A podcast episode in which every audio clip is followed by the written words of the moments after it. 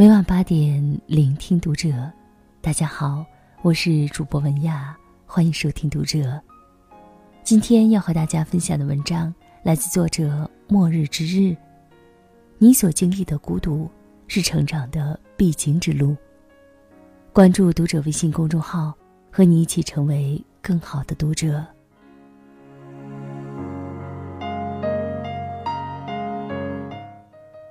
白露已过。秋分将近，雨后的城市街道多了几分萧索冷清的味道。每天晚上七点钟左右，还在一边吃饭一边刷剧的我，都会听到隔壁房间窸窸窣窣的声音。大约十分钟之后，传来了关门声，对面房间的室友阿山又出去跑步了。阿山是今年六月份刚刚搬来和我们一起合租的姑娘。他有一个雷打不动的习惯，夜跑。阿山晚上回家后，从来都是收拾收拾东西，便扭头出门跑步，很少和我们几个姑娘一起八卦聊天聚餐。一天也见不到几次面，他和我们之间也逐渐变得陌生起来。不过我睡得晚，总是会在刷牙的时候遇到阿山，顺便和他聊聊天。在聊天中，我得知阿山的跑步习惯已经保持了六年。六年中，身边有无数朋友和阿山一起跑过几次，又因为各种原因放弃。所以，阿山最后干脆选择一个人跑。一个人跑步充满自由，却也充满孤独。我曾问过阿山：“孤军奋战，要是我，定会早早放弃。”可为何你还会有那么充足的动力呢？阿山告诉我，每个人都会有自己想要坚持的事情，要么是因为责任，要么是因为爱好。做这种事情，即便是无人陪伴、无人喝彩，也想要坚持下去。阿山还说，跑步是他最大的爱好，自己的最终目标是半马。其实。像阿山这样的人，我曾遇到过很多。他们虽然看起来很孤独，但都清楚的知道自己要什么。有拒绝了小师妹的八卦时间，独自在一边练口语的女孩，也有不参与室友的农药五黑，独自在阳台练吉他的男孩。他们不喜欢融进底色相同的人群中，选择为了自己的小小目标孤军奋斗着。选择孤独，仿佛开启了一场没有队友的战役，需要的是莫大的勇气。但孤独过后，我看到的是阿山健康挺拔的身体，女孩突飞猛进的雅思成绩，男孩惊为天人的吉他演奏水平，还有从他们三人的神态中透出的坚定和自信。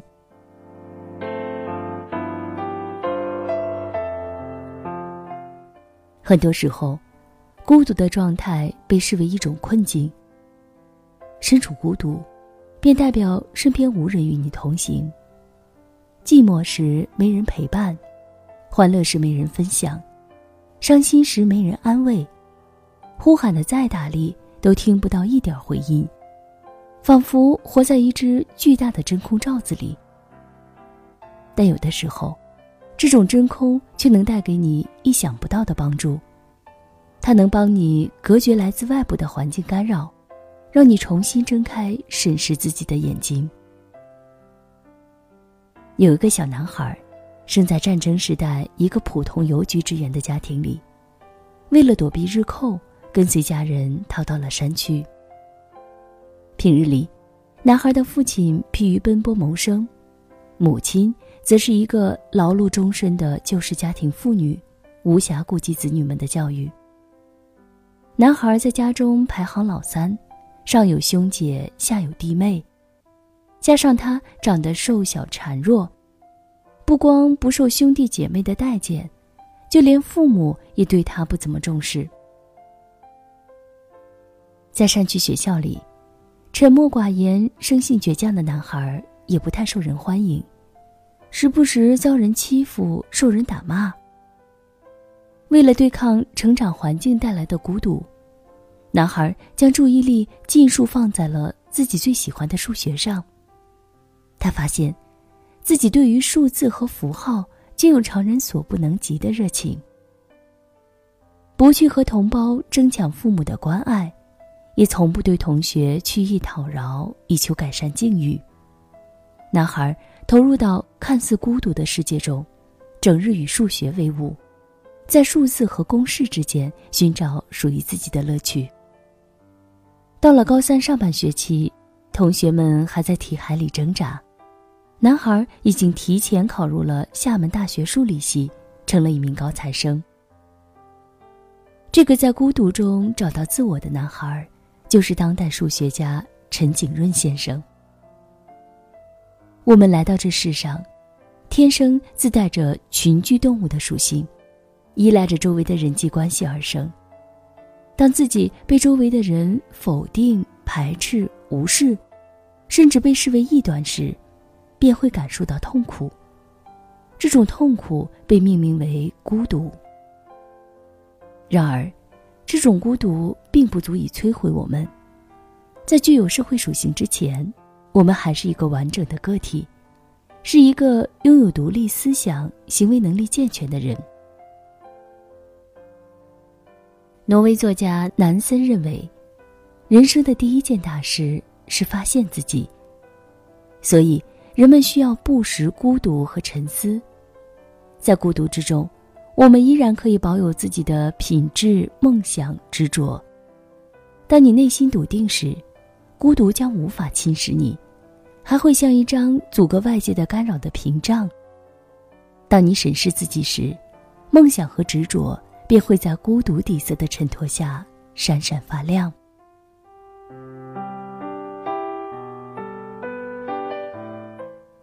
很多时候，我们喜欢躲避孤独，但其有时，孤独才是通向自我的入口。为了更好的生存，每个人的身上都具备了本能的趋同性。做选择时，我们总习惯随大流，想要的东西永远是人有我没有，劝诫的话总是喜欢用别人都。当我们厌倦了融进大多数的生活，发现了属于自己的目标，有了想要去追寻的东西。甚至建立了属于自己的三观时，从众已不再是最佳的选择。把思维从人群中抽离，回归个体的一刹那，会感到偌大的世界只剩下自己一人。那是一种自我觉醒时刻的孤独。蒋勋在《孤独是思考的开始》一文中说：“大凡思考者都是孤独的。”非常非常非常孤独。文中以只与天地精神往来，不与人来往的庄子举例。庄子从人群里面出走，再回看人间的现象，所以才会思考：趴在烂泥里的乌龟比较快乐，还是被宰杀后供奉在黄金盒子里的乌龟快乐？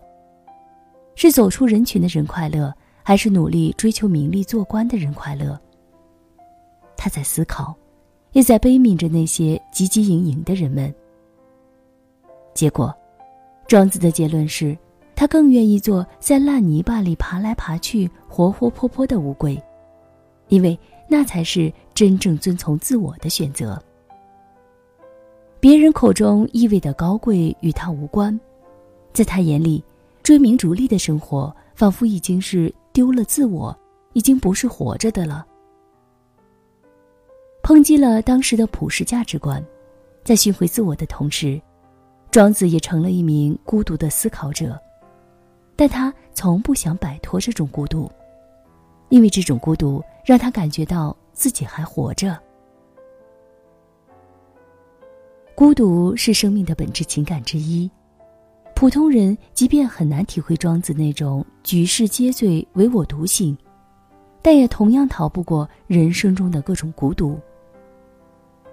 只要我们每个人都具备独特的思想价值观念、独特的认知、情感、意志、独特的人格理想建构和追求，那么每个人所表现出的自我就注定不同，而与众不同，就注定要去承受孤独，并在孤独中继续向上攀爬。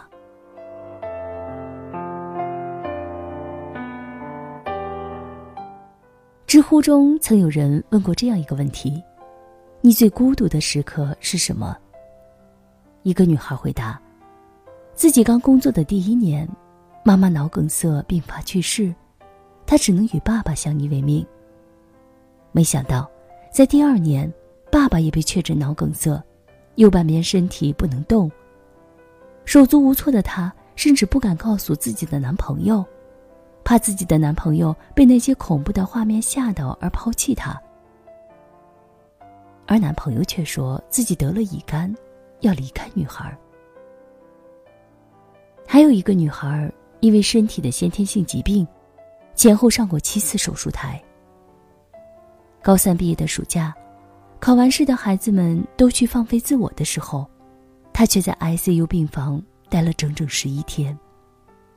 每天只有一个小时探视时间，周围全是生命垂危的病人。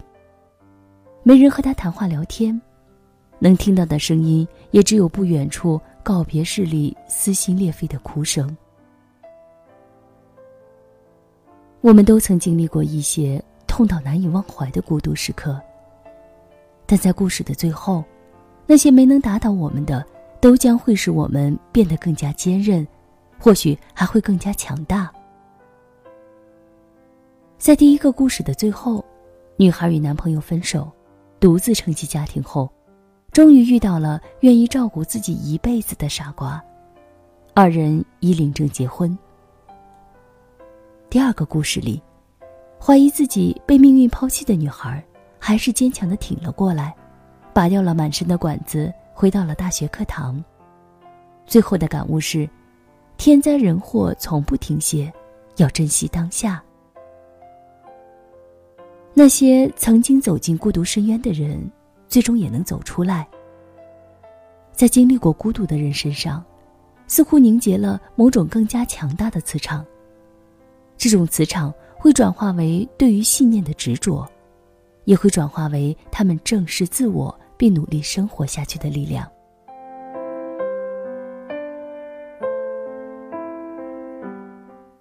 既然注定要经历孤独，也知道终有一天会走出，何不把恐惧变成一种体验，甚至学着去享受孤独？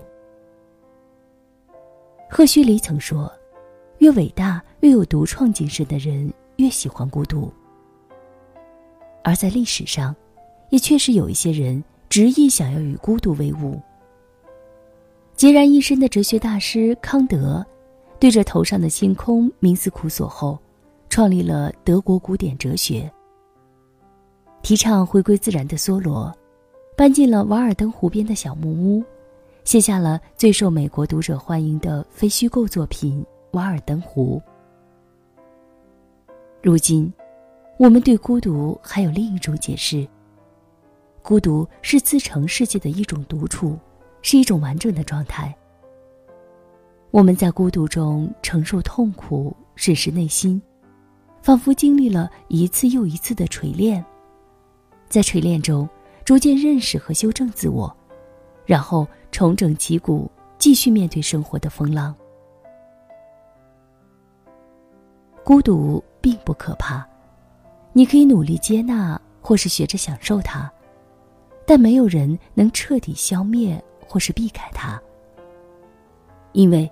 我们经历的所有孤独，都是成长的必经之路。